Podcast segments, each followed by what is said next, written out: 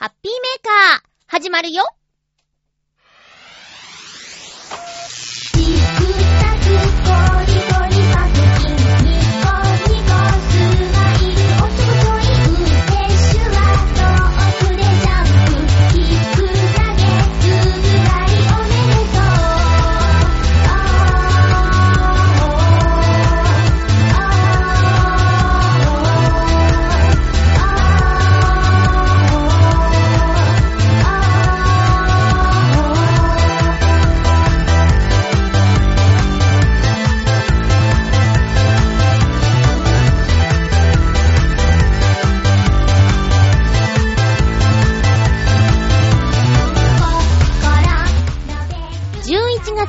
27日、まゆっちょのハッピーメーカー。この番組は、ハッピーな時間を一緒に過ごしましょうというコンセプトのもと、ちょわドッ .com のサポートでお届けしております。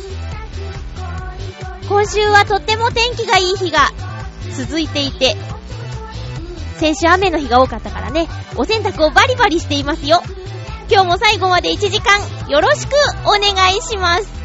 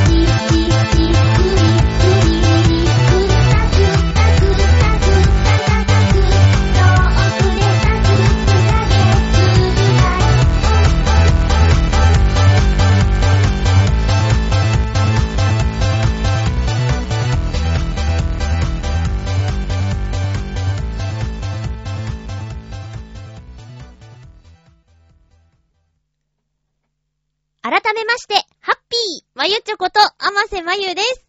インフルエンザの予防接種を受けに、先週、病院へ行ったんです。で、去年もお世話になった病院で予約が不要。しかも、問診票っていうんですかね。あの、注射受けるために書く紙を事前に家でプリントアウトして記入して持っていくと、500円割引してくれるっていう病院で。で、そこに問診票を記入して持ってって、で、熱は当日そこで測ろうと思って測ったら、なんか熱あって受けられませんでした。ちょっとこれは、平熱どれぐらいですかって聞かれて、多分5度6分ぐらいですねって答えて。で、7度5分あったんですよね。ちょっとこれ微妙だから、もしかしたら、あの、注射すると、風が悪化するかもしれないから、やめときましょうって言われてね。その日はね、1日インフルエンザの予防接種のために動いた日になっちゃったんだけど、結局、受けられず空振りっていう状態で、また1週間受けてなくて、えー、火曜日に受けられたらいいなーって思ってるんですけどね。このままずるずる受けないで、流行っちゃう時期に突入するのは避けたい。で、今年からインフルエンザの予防接種のワクチンの種類が増えたとかで、あの、値上がりをしている病院もあるそうですね。予防接種を受けるために払うお金がね、高いところは4000円ぐらいするっていう。で、私が行ってるところは3000円からの500円引きだから2500円で受けられるんだよ。皆さんの住んでいる街ではどうですかね？比較してみてどうですか？会社でね、一斉に受けさせてもらえたらそれはありがたいんだけどね、今のところは自力で受けに行かなきゃいけないので、それはもう声の仕事をする上でも、夜勤のアルバイトをする上でも、インフルエンザにかかったら自宅待機というかね、出勤停止になっちゃうからさ、移ったら大変だから。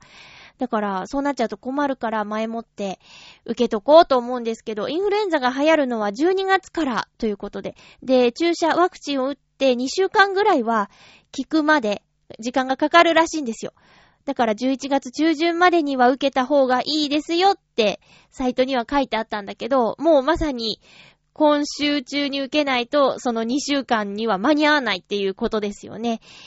明日は今ね、収録は月曜日なんですけど、火曜日に受けようと思ってんで、明日は、熱が高くないといいなって思います。で、実際何の熱だったかっていうと、風邪じゃないんですよね。私の風邪の諸症状は、まずなんか喉が変だなーってなって、で、ごっくんすると、いててってなるような喉の痛みがあって、そっから鼻水が止まらなくなって、最後に熱が出るっていうのが、私の風邪のパターンなんですけど、今回、鼻も喉も何の異常もなくて、熱だけだったから、風邪じゃないとは自分の中で思ってたんですよね。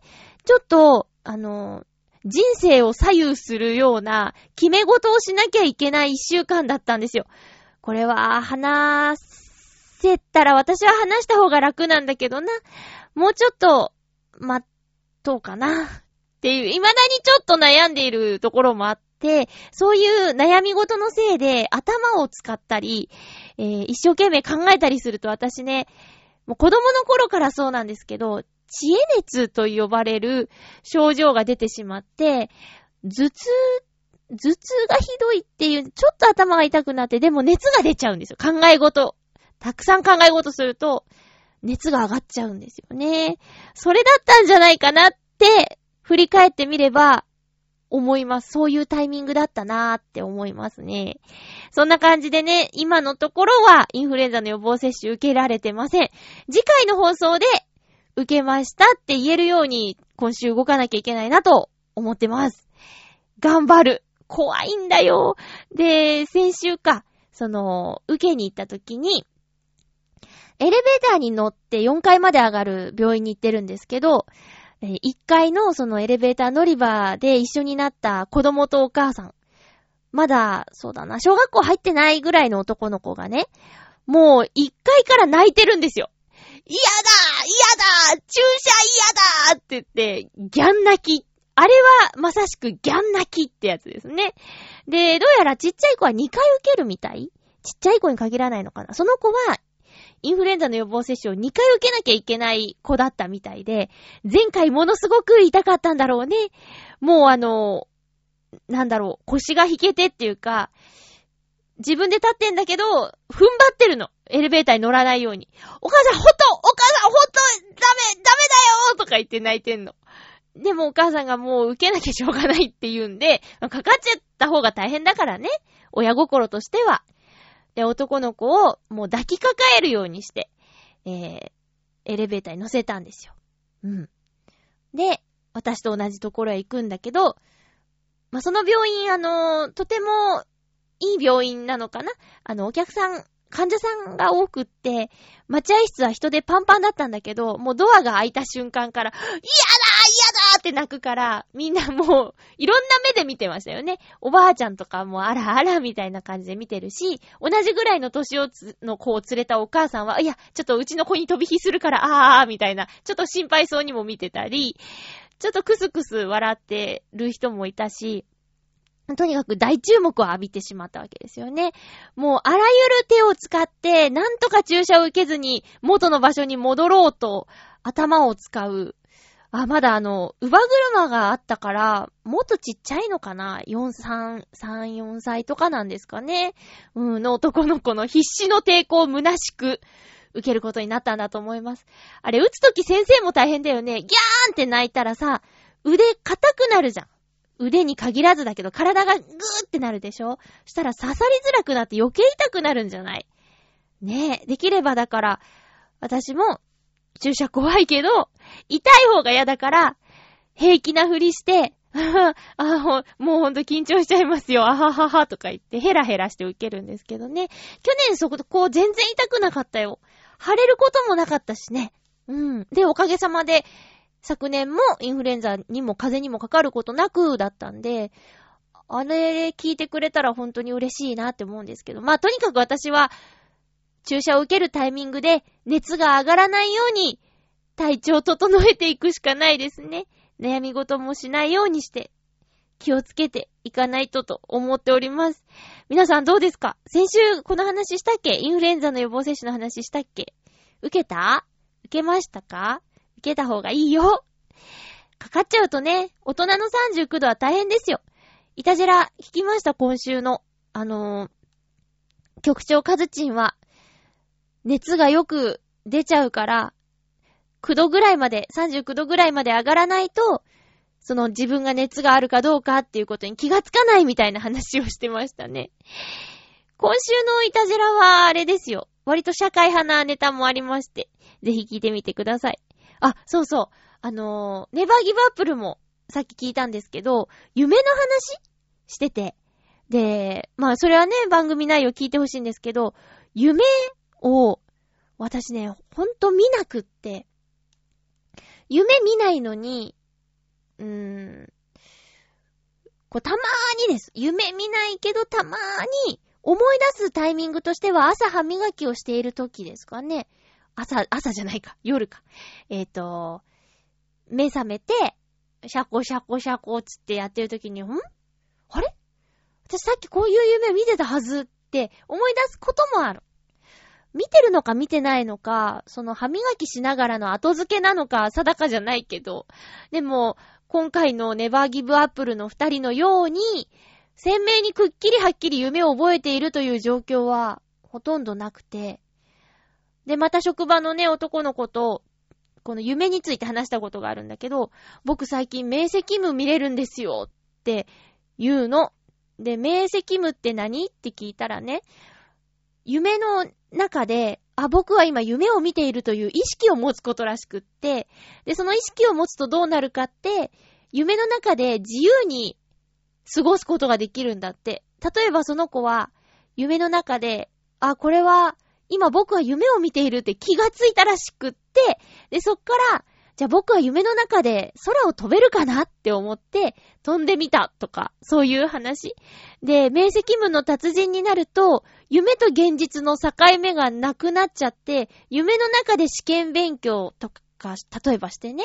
で、目を覚めた時に、夢の中でやった分の試験勉強が完了しているっていう人もいるんだって。うん。だから、効率よく、お勉強とか、その、物には残らない自分の体に染み込ませることができるような行動は夢の中で取ることができるって言うんですよ。ねえ、ほんとかな？そんなこと、ねえ、できたら、いいのかな？いいんですかね？ちょっと怖いような気もするけどね。ただまあその夢の中で何するかっていうののチョイスに空を飛ぶことって言ったその私の友人はとても素敵だなぁと思いました。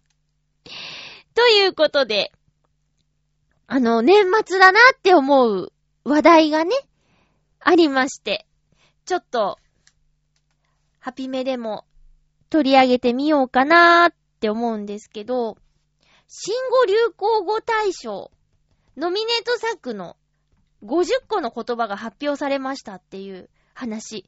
毎年やっているユーキャンの新語・流行語大賞っていうのがありますよね。昨年の大賞はダメよ、ダメダメっていう。ダメよ、ダメダメ。日本エレキテル連合さん。私がテレビを見ていないせいか、どうなんでしょう？最近どうなんでしょうね。で、えっと、50個が発表されたらしいんですよ。読めるかな？えー、爆買い、インバウンド、刀剣女子？刀剣で合ってる？刀に、剣に女子。もう何でも女子つけりゃいいと思ってね。そんなことないか。えー、ラブライバー、わかんない。顎食い、顎食いか。あれね。ドラゲナイ。ドラゲナイ。なんだろう。プロ彼女。おーん。ラッスンゴレライ。あ、知ってる。あったかいんだから。はい。はい、論破。あ、これわかる。安心してください。履いてますよ。入ってますね。え、福山ロス。かっこマシャロス。毎日修造。火花。結果にコミットする。あ、これは流行ったでしょこれは流行ったでしょライザップのね、CM の結果にコミットする。え、五郎丸ポーズ。どんなポーズなんだろうね。えートリプルスリー。わからん。一億総活躍社会。流行ってんの？エンブレム。あ、これオリンピックのあれかな？えー、上級国民。私は上級国民じゃないな。白紙撤回。これ昔からある言葉じゃないのか？I am ケン、ああ、 I am ケンジ。 I am not アベ。これあれですね。ありましたね。うーん。粛々と。切れ目のない対応。これ流行語なの？存立危機事態。うん。駆けつけ警護。国民の理解が深まっていない。これ流行語なのえ、レッテル貼り。テロに屈しない。うーん、まあ、よく聞いたけど、でも流行語なのかな。早く質問しろよ。これさ、わかんないとか私はここで言うと、なんか、恥ずかしいことになる可能性もあるんだよね。でもわかんないえ、安倍政治を許さない。えこんなの流行った？え、戦争法案。うーん、はよく耳にしたね。自民党漢字悪いよね。ちょ、え？これでもノミネートされてるってことは一回ふるいにかけられてんだよね。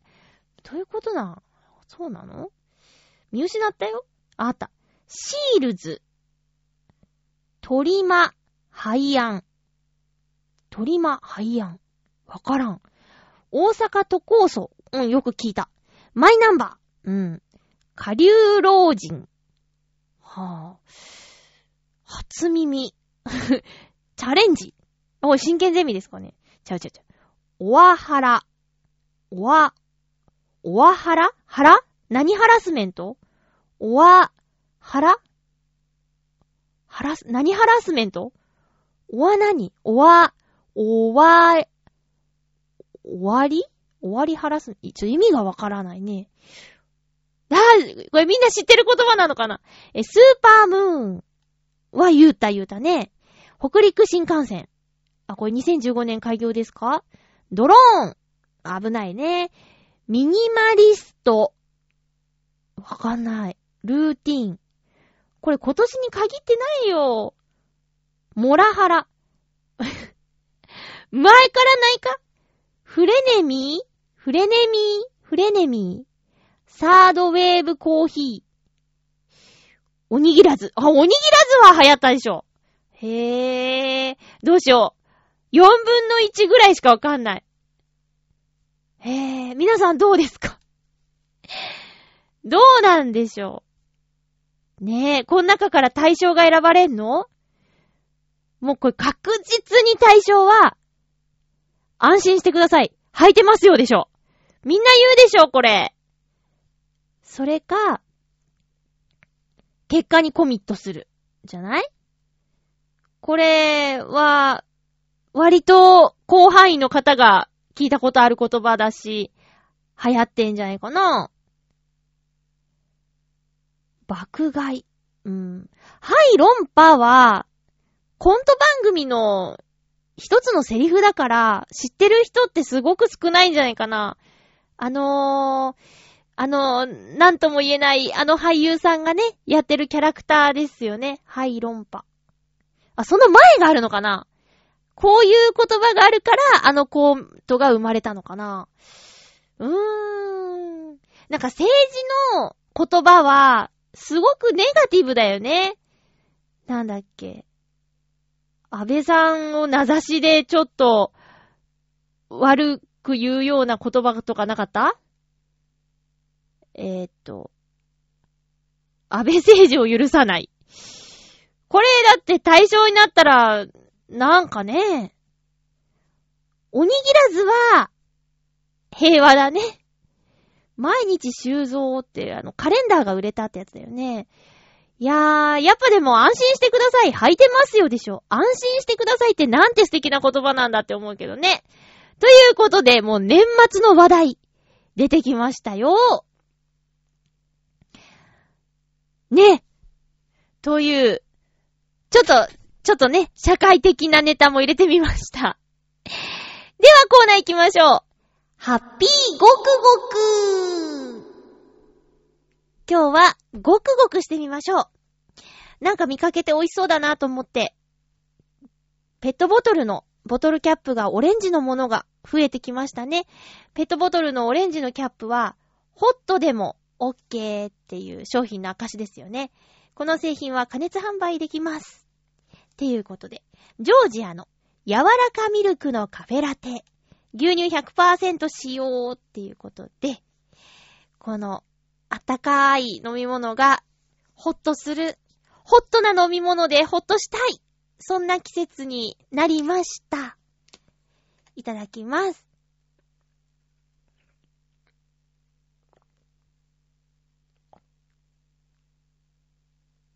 うん。正直今ね、もう冷えちゃってんの。ホットホット言ってますけど。冷えちゃってんですけど、それでも美味しい。これ暖かかったらもっと美味しいと思う。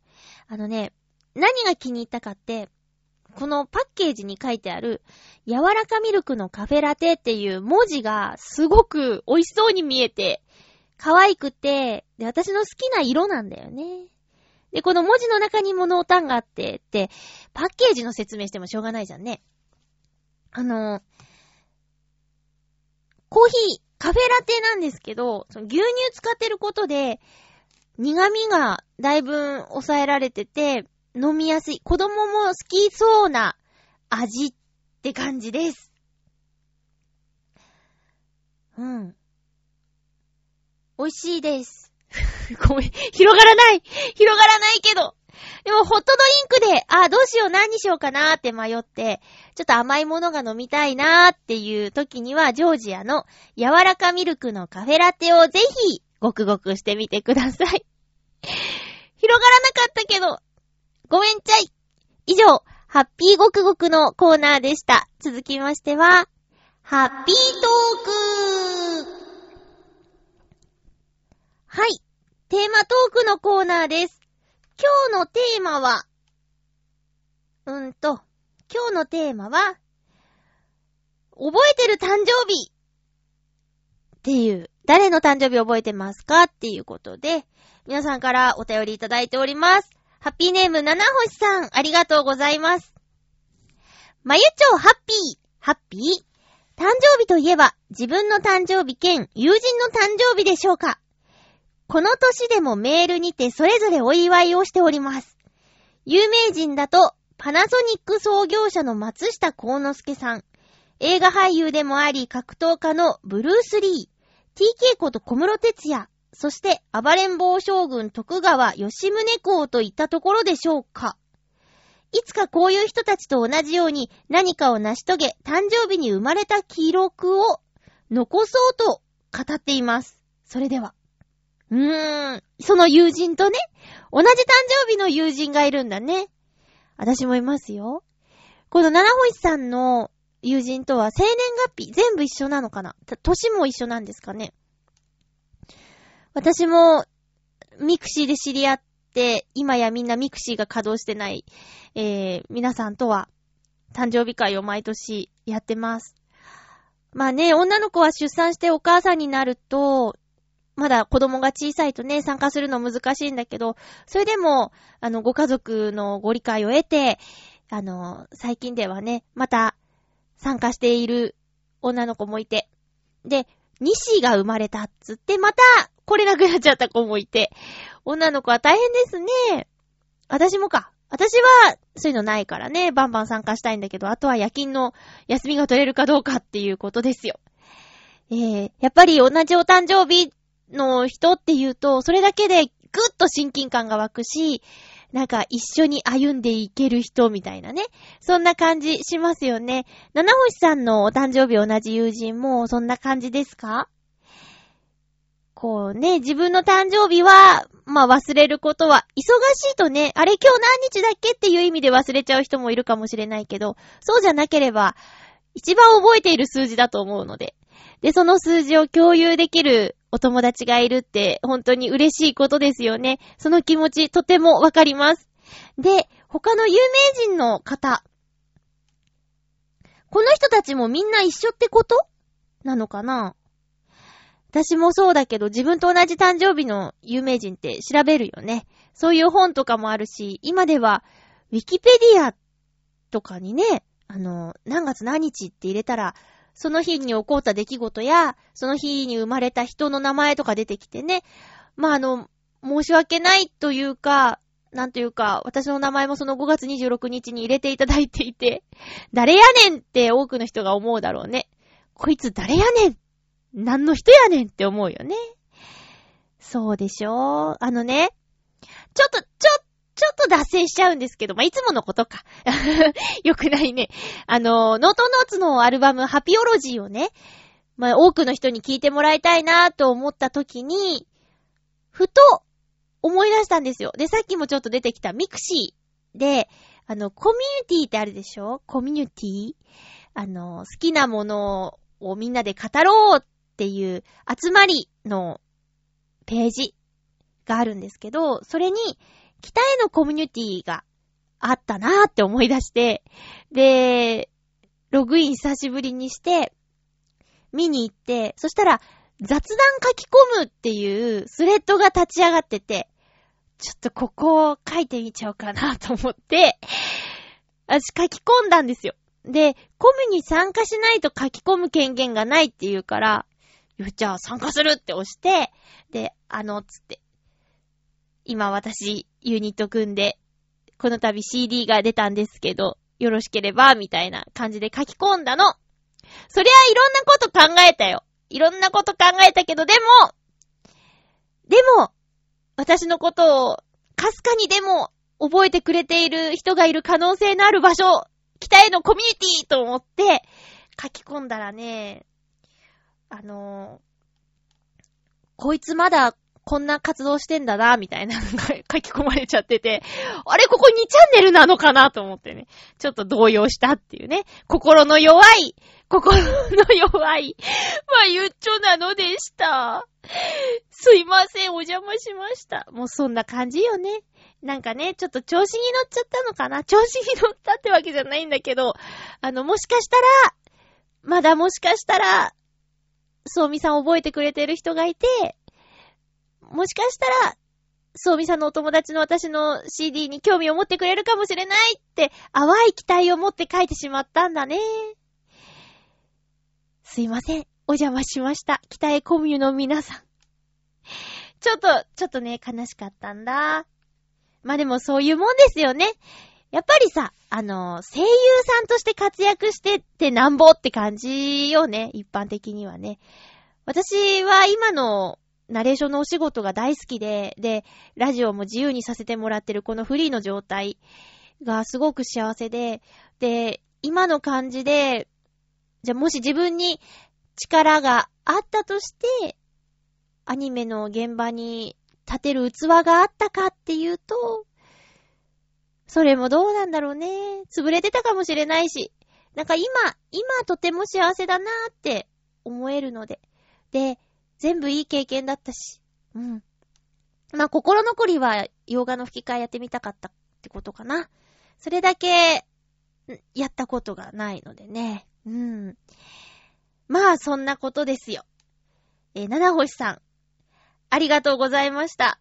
何かを成し遂げ、誕生日に記録を残そう。そうだよ。あの、作品集とか出したらね、それはもう、何かを成し遂げたことになると思うよ。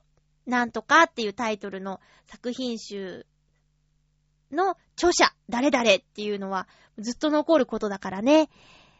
七星さんの場合特技があるから、割と簡単にそれは叶っちゃうんじゃないかな。頑張ってくださいね。お便りありがとうございました。続きまして、テーマにいただいているのは、ハッピーネーム、コージーアットワークさん。まゆちょうハッピー、ハッピー？誕生日を覚えている人というと、ローマ教皇、ベネディクト13世、ローマ教皇、ベネディクト13世。と、ジェームス・ジョイス、ソニー・スティット、スタンゲッツ、ジスカール・デスタン、トーマス・ディッシュ、シャキーラ、天竜源一郎、劇団一人、アマチマオ、アサオミワ。この人たちは全部私と誕生日が同じなので覚えています。へぇー。すごいラインナップだな。なんかこんなカタカナいっぱいで何した人なんだろうって思ったけど、一緒なんだね。あと、父と母。二、三人の友人はメモを見なくてもわかります。そうそう、まゆっちょも。敬愛する俳優のピーター・カッシングと同じ誕生日なんですよね。覚えてますよ。嬉しい。でも誕生日って意外と話題に乗りませんね。ほう。それに女性に誕生日を聞くと、流れで年齢を聞かなければならなくなりそうで、なかなか聞くことができません。聞いちゃったら聞いちゃったで、カードくらいは送らないと失礼な気もします。うーん、胃が痛くなりそう。では。考えすぎですよ。別に、年齢聞かなくたっていいじゃないですか。はぁ。私は、なるべくならやられて困ることはしたくないなって思ってるんですけど、まあ、やっちゃうこともあるけどね。あの、いくつに見えますかっていうやつね。いや、それはね、ちょっと聞いてみたい気はするよ。初対面の人に、私、いくつに見えます？って、ちょ、ちょっと聞いてみたい気持ちもあるけど、でもきっと困らせちゃうんだろうなぁと思って、なるべくやらないようにしてるんだよ。そういうのないですか？なんか男の子でも聞いてくる人いるよね。うーん。困るんだよなぁあれは、きっと、実際より若く言うっていうのが正解なんだろうね。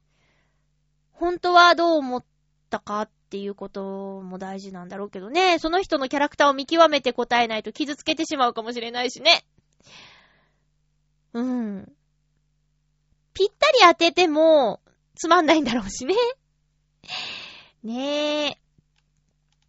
私ね、美容師さんにね、アマさんって、どっちかわかんないですわーって言われたことある。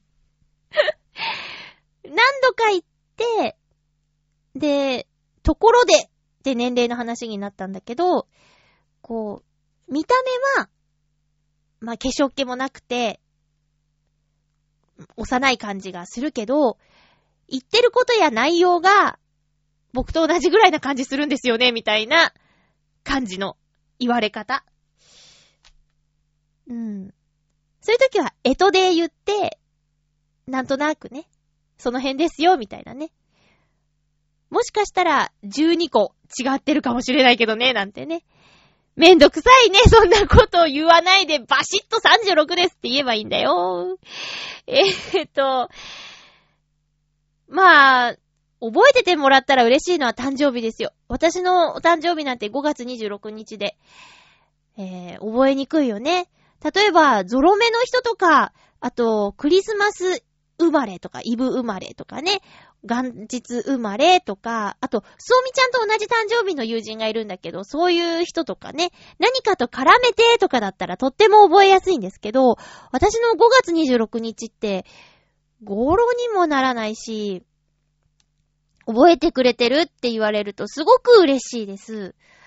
ゴージャートワークさん、ありがとうございました。もう一通いただいております。ハッピーネーム、フクロウの騎士さん、ありがとうございます。まゆちょさん皆様、ハッピー、ハッピー？今回のテーマ、誰の誕生日を覚えているのか、について、ごめん。えー私の場合は、家族と高校短大の友人たちの誕生日は覚えています。友人たちの誕生日には気が向くとメールでおめでとうを伝えたりします。それから、まゆちょさんや、おー、ネバーギブアップルのお二方の誕生日も覚えています。あとは、父と誕生日が一緒なので、紫のオーガさんの誕生日も覚えていますね。ところで、なぜ私が人の誕生日を覚えていることが多いかと言いますと、若い頃に西洋の先生術やその他の占いに興味を持って、その理論などを勉強していた頃に参考事例にするために相手の人柄を知っている人については一度耳にした誕生日を覚えておくようにする癖をつけていたことが原因です。占いや魔術、これなんていうの？呪う術の類には、これなんて読むんだろうな。呪術？あ、呪術だ。合ってた。呪術の類には、誕生日の情報が必要になることが多いですからね。ちなみに、この裏返しとして、私の誕生日は長いこと、秘匿情報の一つとされてきました。誰かに呪いをかけられたりしたら嫌ですからね。笑い。それでは、秘匿、秘密で匿名の匿、秘匿情報当てかな。そうですか。確かに、占いするときには、相手の誕生日わかりますかって聞かれますもんね。うん。必要になってきますよね。それでか。いや、嬉しいですね。また覚えてくださってて。ネバーギブアップルの二人。あ、あのー、なつしちゃんは私と誕生日がすごく近いんでね、覚えてますよ。ゆこちゃんは来月でしょ。またちょっと、計画立てなきゃ。にや。プレゼント選びって楽しくて好きなんですよ。何を喜んでくれるかな？彼女最近ヘビカフェ行きすぎじゃないですか。ねえ。大丈夫かな？ねえ。いや、カフェって高いイメージあるでしょ？なんか。ねえ。ヘビカフェか。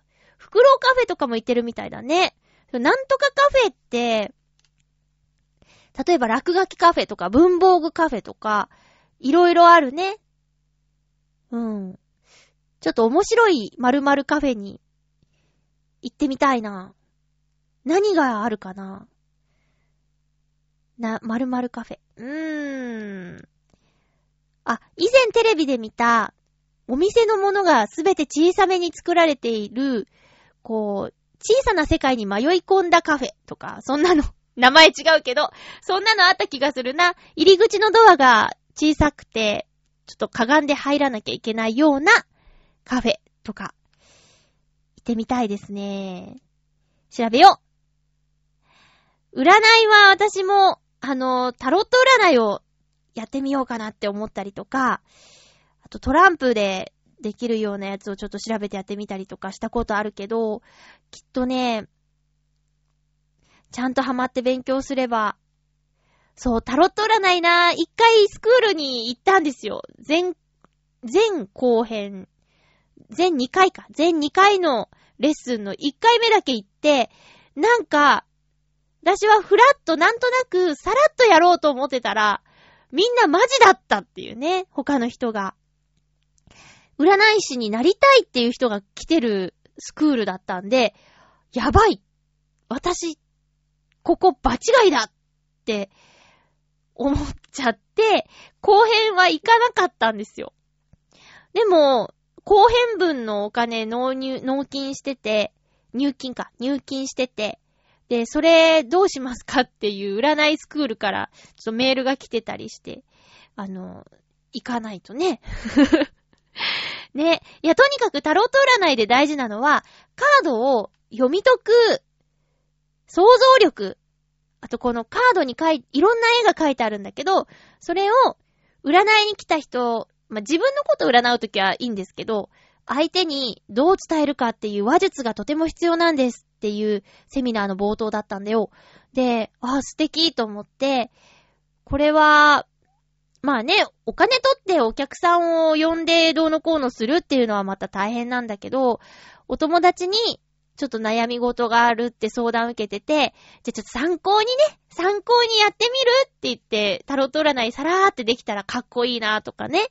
で、特技ってものがないから、特技を得ようと思ってね、ちょっと占いもいいなと思ったんですけど、きっと私よりも袋のキスさんの方がいろいろご存知だと思う。でもタロット占いじゃなくて先生術だっけ？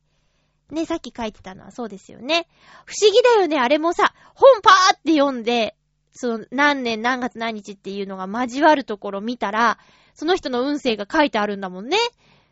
すごいよね。で、私が去年ボッコボコで占い行った時、本当にやばい星のお並びだったらしくって、で、まだ何も言ってないのに、あーって言って占いの方が、うーん、占いってよく行くんですかって私に聞か聞いたの。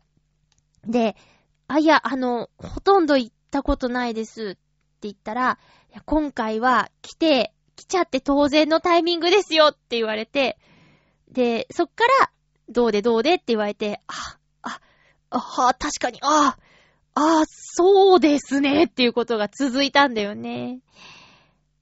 いや、不思議ですね。運命決まってるなんて言うし、まあ、運命は自分で切り切り開くものとも言うけども、まあ、運命決まってるものっっていう言葉を信じちゃいそうなぐらいにいろんなものがビシビシ当てはまっちゃってね。そんな、そんな占い体験したことあります。袋のキスさんどうもありがとうございました。私はもう個人情報ダダ漏れだから、誰かに呪われても仕方がないと思っております。以上、ハッピートークのコーナーでした。呪わないでね呪わないで。では、ふつおたをご紹介していきましょう。ハッピーネーム、青のインプレッサさん。ありがとうございます。さあ、皆さん、青のインプレッサさんからメールが来ております。まゆちょさん、ハッピーでございます。ハッピーでございます。最近、ネタが読まれていないので、嘘でしょ？面白い話を用意しましたぞ。4ドルは、4ドルは !3 週連続4ドルはえ、どういうことなんこれ？ちょっと待って。青のインプレッサさんは、まゆっちょさんハッピーでございますって言ってるから、まゆっちょにメール送っているんだよね。で、ハッピーでございますって言ってることは、ハッピーなんとかっていう番組だってこともご存知だよね。はーん。別の番組聞いてる可能性をちょっと考えたんだ。メール送ってるけど、送ってるメールの番組じゃない番組を聞いて、あれ？僕のメール読まれてないってなってるっていう可能性しかないよね。だってハッピーメーカーで読んでるもん。実はね、この件に関して局から、あの、多分このメールを読んだんだろうね。読まれてないって書いてあるから、あの、局からのメール届いてますかっていう、確認ですっていうメール来て、いや、届いてるし、読んでますっていうね。で、前回はレビューにも入れたしねっていう。そんなことがあって、ちょっと、青のインプレッサーさん、青のインプレッサーさん、しっかりして、大丈夫かなネタ読んでるからね。最近ネタが読まれていないので、面白い話を用意しましたぞ。続き読みましょう。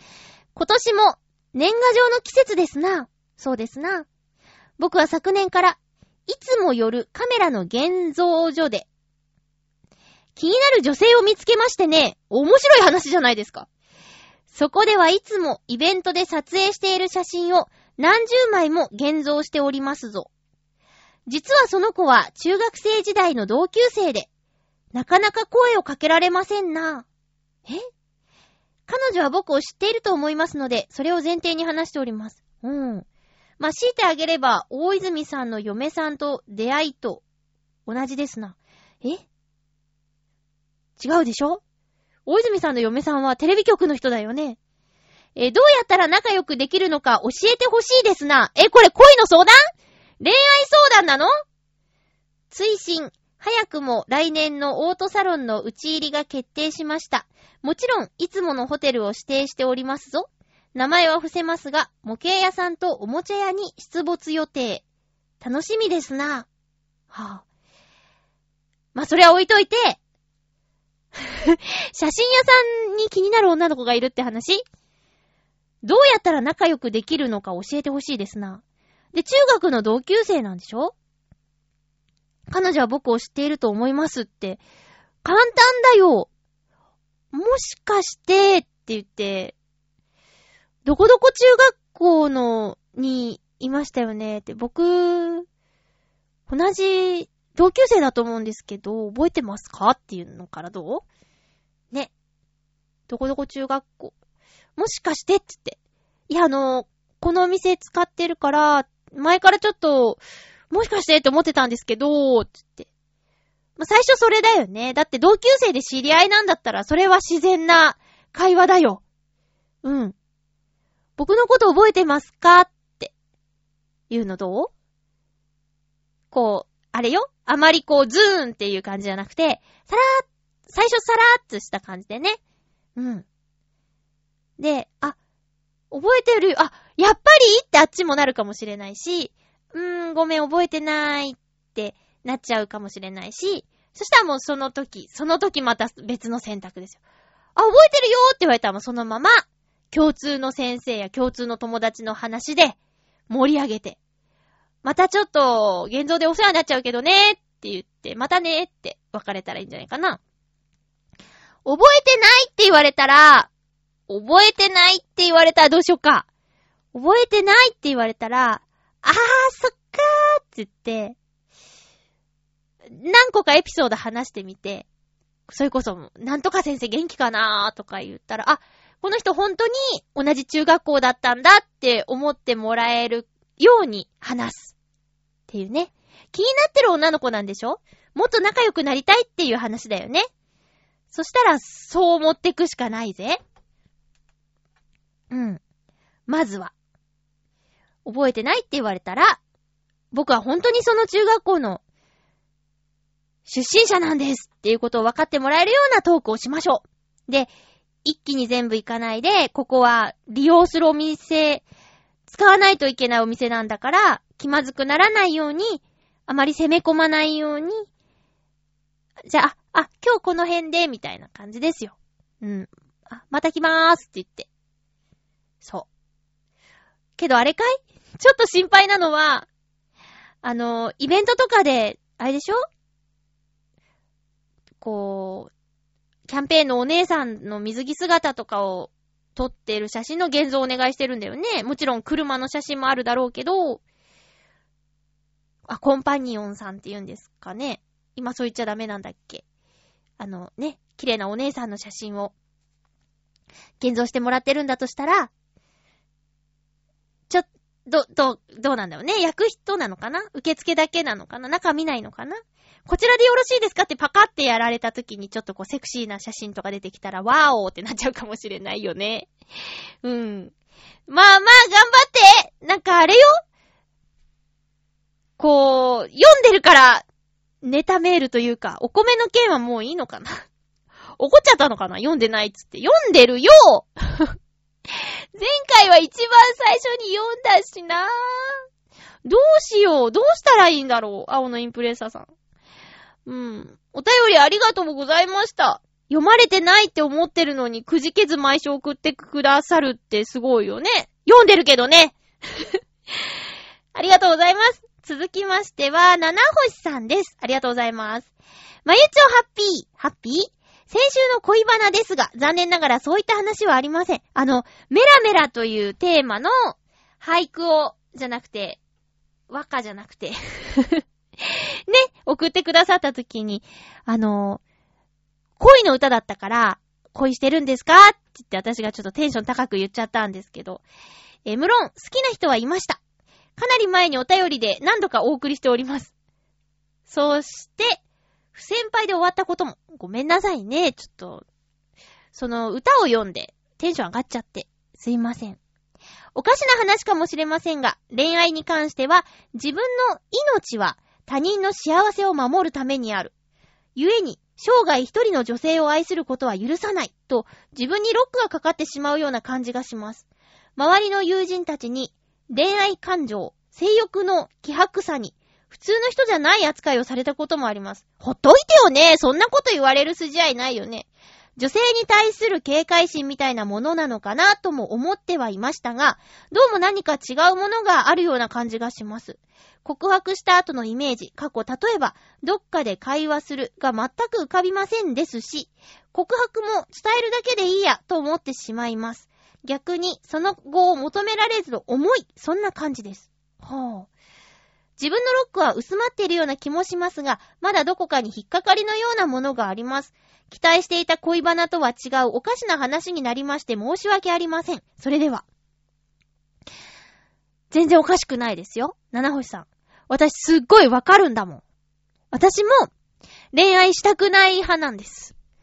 えっとね、もう、ね、皆さんご存知のようにバツイチでしょ？ってことは恋愛ぐらいしてますよ。36だし。で、ね、いくつかの恋愛をしたよ。でも、どうだろう。まあ、多い少ないじゃないけど、うーん、まあ、少ないんじゃない？私。高校生の時一切なかったからね。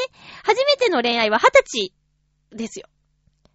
うん、ちゃんとお付き合いをしましょうって言って、ちゃんとお付き合いしたのは二十歳の時で、で、さ、お付き合いする時ってさ、この人との将来とか、この人とどうなるんだろうっていうことを考えてしまうんですよね。私。で、お付き合いのはずなのに、この人と一生一緒にいられるかなぐらいまで考えて、あ、じゃあお願いしますって最初の二十歳の恋愛そうだったんですよ。だからね、相手はとっても重かったと思うよ。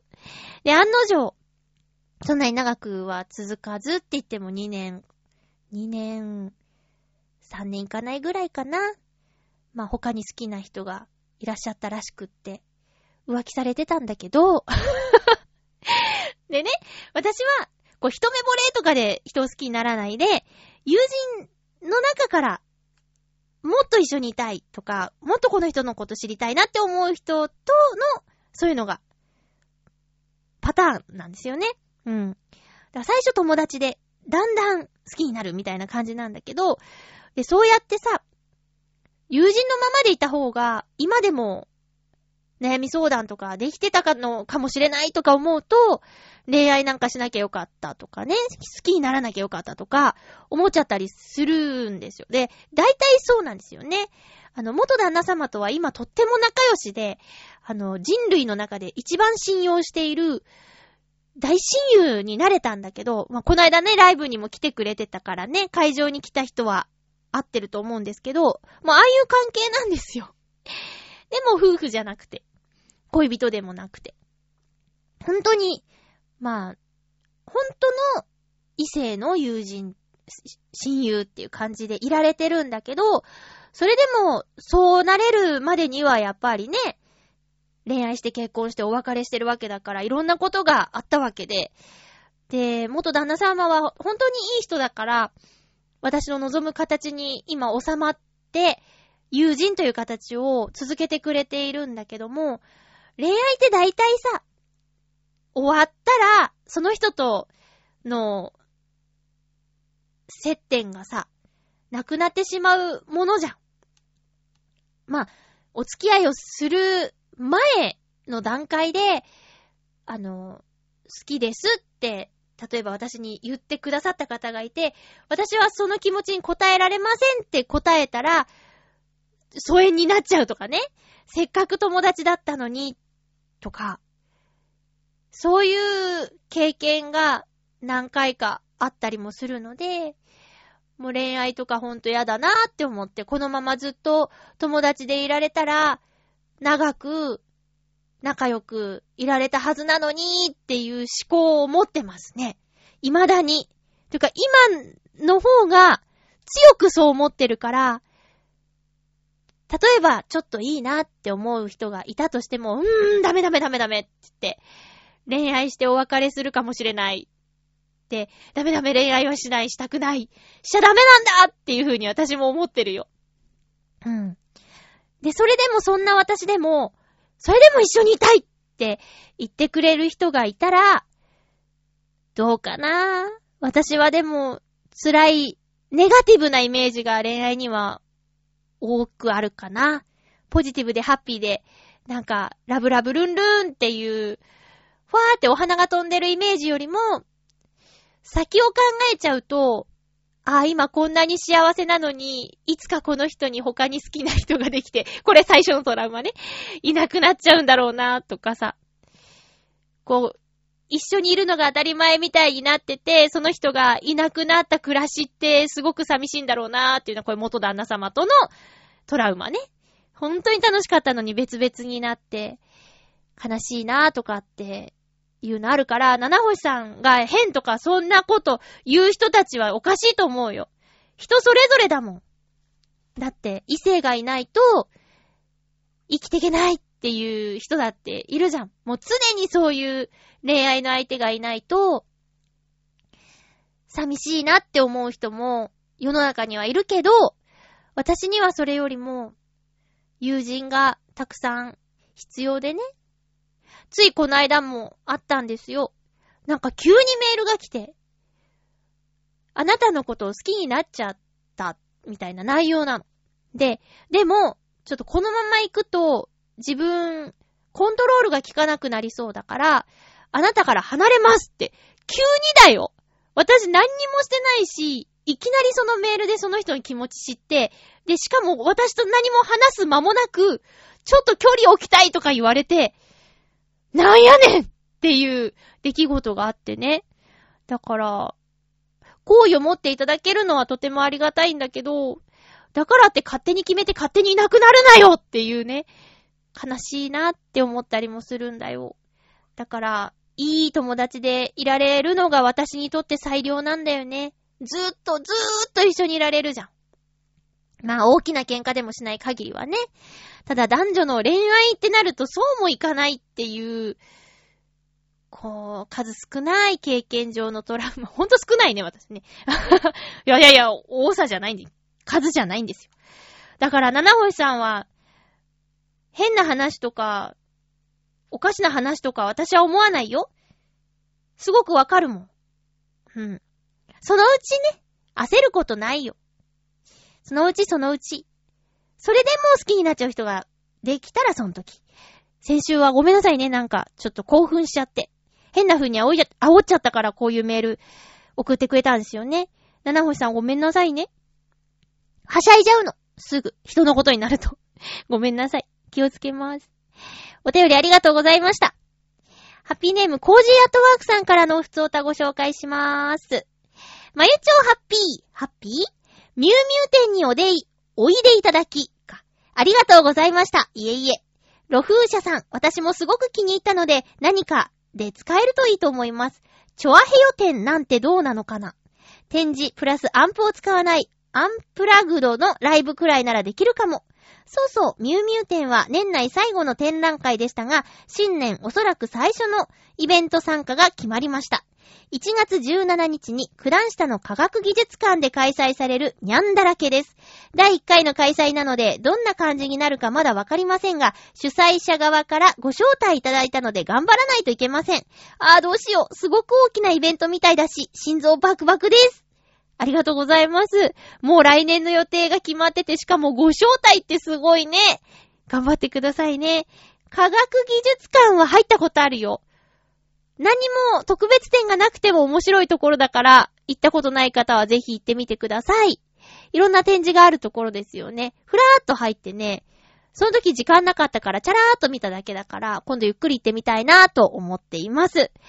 チョアヘヨ展ね。あれ、でも近所迷惑になると思うよ。多分。ああいう展示で静かに見る分にはいいと思うんだけどね。お隣さんが近いからちょっとね、声系、音系は考えちゃうなぁコージアトワークさん、本当にお会いできて嬉しかったです。今度はライブで会いましょうね。次回の予告です。次回は、11月24日の放送。11月22日日曜日に収録する予定です。早まるかもしれませんが、お便りはお早めにお願いします。テーマは、オノマトペ。ほかほかにしましょう。ほかほかが恋しい季節になってきました。えー、ほかほかエピソード、ほかほかするものなんだろうな。お便りお待ちしております。ノートノーツのアルバム、ハピオロジー、好評発売中です。えっ、と、まだまだ、まだまだ、えっ、と、買ってほしいです。周りの方にも勧めていただいても全然いいんですよ。というか、ぜひよろしくお願いします。あの、聞いてくれた方からの感想とかを、えー、聞いてると、歌のお姉さんっぽいっていうのはね、一番よく言われるんですけどね、これはいいことなのか、そうじゃないことなのかは謎ですが、その感想が多いですよ。とにかく聞いてみてください。お相手は、まゆちょこと、あませまゆでした。また来週、ハッピーな時間を一緒に過ごしましょう。